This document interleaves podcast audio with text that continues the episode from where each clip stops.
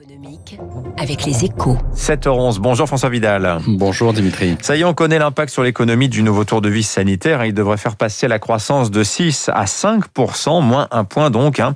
Quant au déficit public, celui-ci devrait flirter avec son niveau de l'année dernière, autour de 9% ce que vous jugez quand même préoccupant, François. Oui, Dimitri, hein, mais, mais pas parce que je pense qu'il fallait rompre avec le quoi qu'il en coûte ou qu'il faudrait commencer à freiner l'envolée de la dette publique. Non, il ne fait aucun doute que la facture serait encore plus élevée si l'État mégotait son soutien aux milliers d'entreprises en difficulté du fait de la troisième vague épidémique.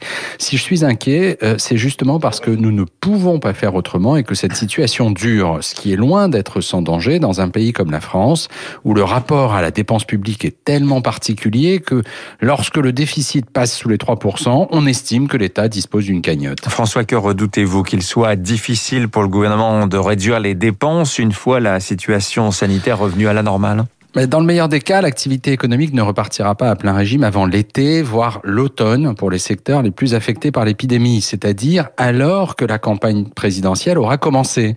Si l'exécutif ne prépare pas les esprits à un nécessaire virage budgétaire d'ici là, la bataille électorale se fera sans garde-fou financier, ce qui ouvrira la porte aux promesses les plus démagogiques. Il est donc essentiel d'anticiper la fin du quoi qu'il en coûte, ce qui ne serait pas forcément synonyme d'un retour à, l'orthodoxie budgétaire d'avant-crise.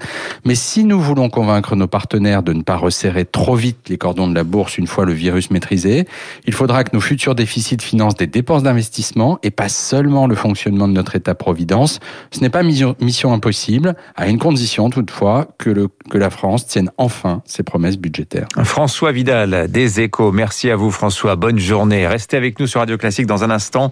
Le directeur général de Sodexo sera avec nous, Denis Machuel.